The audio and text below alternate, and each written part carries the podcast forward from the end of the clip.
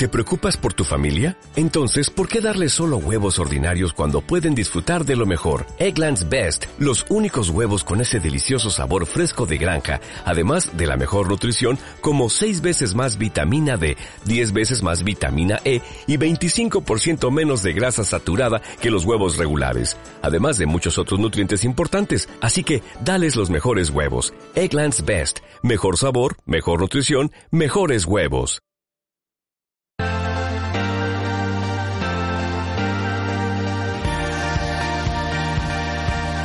La tertulia de cierre de mercados. Tertulia Gestión de Patrimonios, Estrategias de Inversión. Hoy hemos invitado a nuestro humilde paraíso de la inversión aquí en Cierre de Mercados a Carlos Farrás, socio director de DPM Finanzas. Hola Carlos, ¿qué tal? Muy buenas tardes y bienvenido. Muy buenas tardes. Y Albert Enguís, gestor de GVC Gaesco Beca. Albert, ¿qué tal? Muy buenas tardes. Hola, muy buenas tardes, muy bien. ¿Qué tal tiempo tenéis en Barcelona? Y no lo digo por todo el jaleo político, sino de verdad, ¿eh? meteorológico. Bueno, está a un punto de llover. ¿A punto de llover? Sí, sí, está el cielo bastante oscuro. Yo creo que la previsión es que hoy tenía que llover. No debe tardar mucho ya, porque está todo bastante gris. Bueno, mientras no caigan chuzos de punta, ¿no? Que, se dice por aquí en mi querida tierra.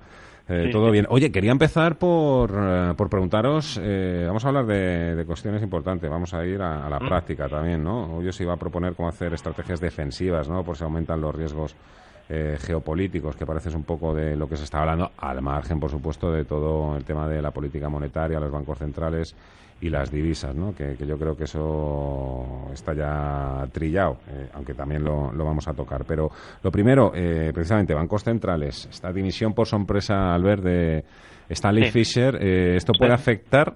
porque también dicen que ahora hay que comprobarnos si el mercado lo puede interpretar también como... Mm, como desavenencia, ¿no? Con sí, desavenencias y también como... No sé si no creo que Janet Yellen se retire antes de tiempo, pero evidentemente ya como que se descuente por completo el hecho de que Janet Yellen eh, pudiese ser reelegida para el mandato, claro. Porque Stanley Fisher es un poco eh, la mano derecha, ¿no? El alter ego también de, de Yellen en la Reserva Federal. Sí, totalmente mm, de acuerdo con lo que estás diciendo. Yo creo que ahora mismo, mm, según ha indicado Stanley Fisher, son motivos personales. Se retira con 73 años. El próximo año, el próximo junio, ya finalizaba su mandato, al igual que finaliza el de Janet Yellen. Yo creo que ya muchísimas voces en Estados Unidos están indicando que Janet Yellen no va a seguir. También Trump eh, así lo indicó que no está mejor muy muy de acuerdo con la política de Janet Yellen y a lo mejor esto puede ser de forma de muchas formas. Una puede ser que a lo mejor mm, posibles desavenencias como hemos estado hablando o a lo mejor pues posiblemente sí que es cierto razones personales que ya tiene una cierta edad y se quiere retirar. Mm, vamos a ver un poco lo que pasa a finales de mes con con la reunión de la FED y sobre todo qué es lo que van diciendo.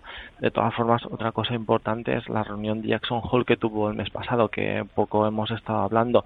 Eh, sí que es cierto que en los últimos años las reuniones han tenido la, la misma línea.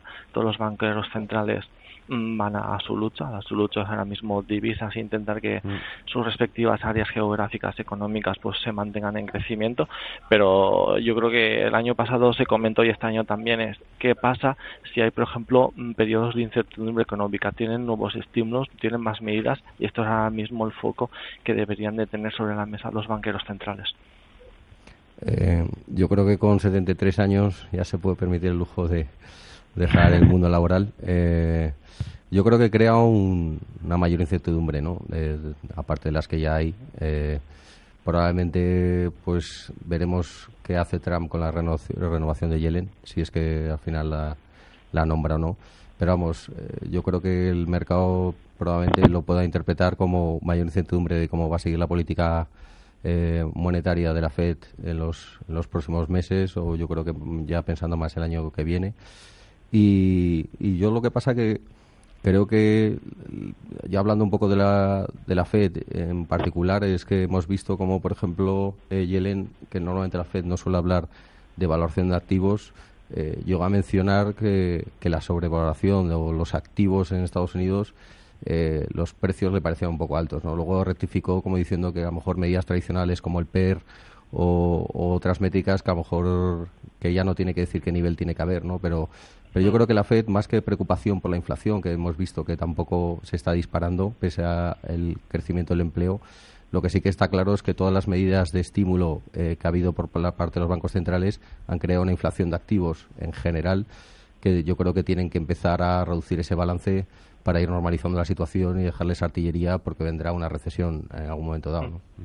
Venga, vamos a la práctica. Eh, ¿Conviene hacer una estrategia defensiva ahora mismo por si aumentan los riesgos geopolíticos? Albert, empiezo contigo. Em, bueno, yo creo que al final lo que se está mismo descontando en el mercado es obviamente tensiones geopolíticas que puede haber en, Corea del Norte, eh, cierto modo muy ligeramente también mm, cierta parálisis que pueda haber eh, por medio de por culpa de los huracanes que está habiendo en el sur de este de Estados Unidos. Pero yo creo que aquí lo más importante es tener en cuenta eh, el motor, la gasolina y, la gasolina es los resultados empresariales que están siendo buenos, los datos macro que están siendo buenos. Si un inversor cree que puede haber cierta incertidumbre que puede haber en los mercados, obviamente la prudencia es muy importante, es la primera regla que tiene que tener todo el inversor y tiene que decantar hacia una cartera más defensiva, pues siendo lo que son utilities, empresas eh, con una recurrencia más en beneficios, más mejor en valor, pero sea, mejor el inversor que, que es no ha cambiado nada respecto a cinco meses. Los datos macro son incluso mejores y los resultados empresariales, 67% de sorpresa están muy por encima de la media, pues obviamente es que estamos mucho mejor y estamos mucho mejor con ahora mismo las valoraciones mucho más atractivas. Es que puede ser un buen momento ahora mismo para comprar, sobre todo, y tener una exposición lo que es a riesgo. Mm, yo desde mi punto de vista yo ya lo dije desde el principio de año, creo que iba a ser un año como el 2015, simplemente un sell me and go away. Y yo creo que puede, tenemos tener un último trimestre en que los inversores, para mejorar las rentabilidades que está habiendo, sobre todo por la excesiva liquidez que hay en el mercado, pues pueden otra vez abordar y atacar a los índices y producirse subidas. Con lo que ahora mismo mm, no está mal ser prudente, pero al final en mercados financieros todo puede pasar, pero hay que tener eh, cierta eh, cierta lógica y sobre todo tiene mm, una intuición de lo que puede pasar, que al final lo más importante y sobre todo estudiando bien bien el mercado y el mercado pues parece ser que pueda tener cierto atisbo por la liquidez que hay en el mercado y los resultados de que pueda lanzar un, un catch up hacia arriba. Eh, yo voy a hacer de yin yang. Nosotros, nosotros, sin embargo, estamos, este año nos cuesta encontrar valoraciones atractivas, eh, potenciales de revalorización que compensen los riesgos. Eh, y ya no hablo solo del mercado español o europeo, o sea, sobre todo nos preocupa la parte americana, eh, que las valoraciones que tienen ahora mismo actualizadas al ciclo económico, pues, pues, están cercanas a lo que se fue el crash del 29. Eh, no quiere decir con eso que veamos una recesión inminente, pero que sí que vemos que hay más riesgos eh, de la rentabilidad esperada que uno puede tener con las valoraciones que hay. ¿no? Eh, la gente o los inversores normalmente hablamos siempre de que en términos relativos con respecto a Estados Unidos, pues Europa está más barata pero también es cierto que si hay una corrección del S&P del 10 o el 15%, me extrañaría ver un Eurostock subiendo. Eh, nosotros sí que estamos más partidarios de tener posiciones defensivas.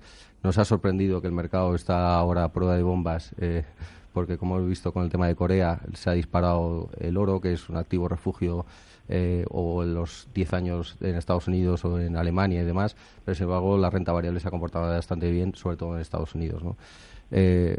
Para eso nosotros pensamos que es mejor, digamos, tener algo más de posiciones defensivas, pues si hay correcciones, tener capacidad para comprar a niveles más atractivos eh, y no cargarnos para obtener una rentabilidad de un 4 o un 5, porque sabemos que la volatilidad media de la bolsa pues está en torno al 14 o el 15% y para ganar un 5, si tengo que asumir una volatilidad del 15, pues no sé si al final compensa. El problema es que si hay alternativas en el mercado, nosotros no las vemos ahora mismo. Eh, pensamos que es más eh, un poco de wait and see, no por el tema de mayo, sino porque nos, cuenta, nos cuesta encontrar valor. Eh, sí que es cierto que a lo mejor hay ciclos o sectores dentro de la economía global que sí que están más abandonadas, porque ahora con la proliferación de los ETFs hay mucha entrada de flujo, sobre todo en las grandes compañías, en Amazon, eh, un poco en las blue chips tradicionales, eh, y a lo mejor hay sectores que se han quedado más abandonados y que tienen unas valoraciones más razonables. ¿no? pero vamos, eh, de cara a la situación actual, con valoraciones elevadas o por lo menos ajustadas, nosotros estamos con una situación un poco más defensiva y como alternativas yo destacaría el oro, aunque ahora se ha disparado, eh, probablemente si rompe los 1.350 dólares se pueda ir para arriba, pero vamos, ahora yo por ejemplo nosotros ya no lo vemos eh, tan atractivo como, como meses atrás. Eh, el yen y el franco suizo han funcionado también como divisa refugio eh, en el pasado y a lo mejor posiciones más en renta fija a corto plazo o cosas así, ¿no? Cada uno con vuestro particular punto de vista. Nada, me quedan dos, tres minutos para acabar. Me hubiese gustado preguntaros también por, por otras cuestiones. mañana, ¿qué creéis que va a suceder a partir de las dos y media en las bolsas y en el mercado de bonos? ¿Qué va a pasar a esa hora? Ahora bruja. Buena pregunta. Albert. Dispara tú. yo con vuestro permiso disparo primero. Yo creo que eh, la línea que va a seguir va a ser continuista, no, no va a haber ninguna modificación.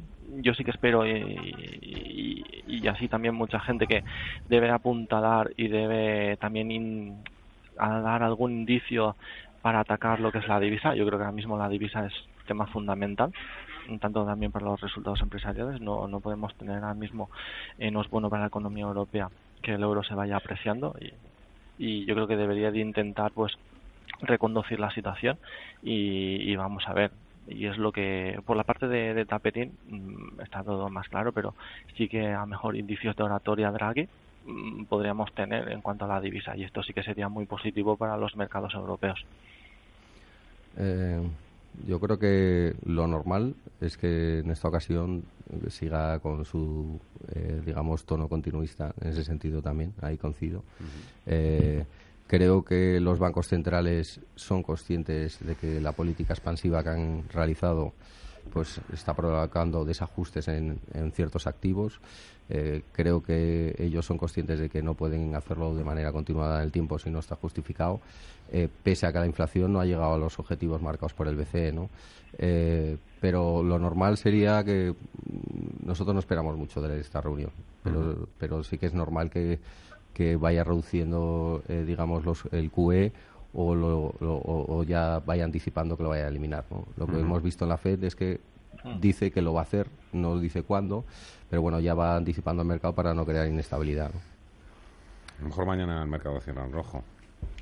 Puede ser, precisamente, porque... Oye, nada, y ver nada, en un minuto. Eh, ¿Preocupa por allí en Cataluña la situación de algunas empresas cotizadas? Gas Natural, Repsol, CaixaBank, Sabadell, Enagas, Grifols, Colonial... Mm, no, no, la verdad que eh, de momento no, no se está descontando ningún tema político.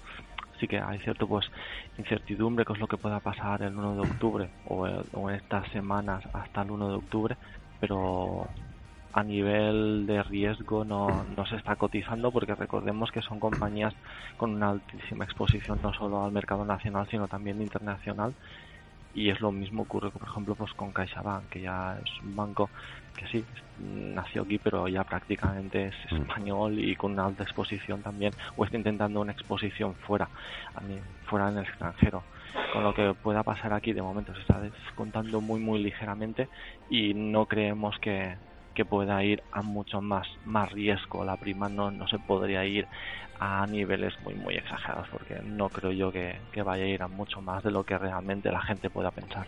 Albert Enguis, gestor de GVC Gascobeca, muchísimas gracias, un saludo. Y eso, el chubasquero hoy, ¿eh? y el paraguas que amenaza, amenaza lluvia, por allá en Barcelona. Muchísimas gracias, un fuerte abrazo y Carlos Farrás, socio director de PB Finanzas.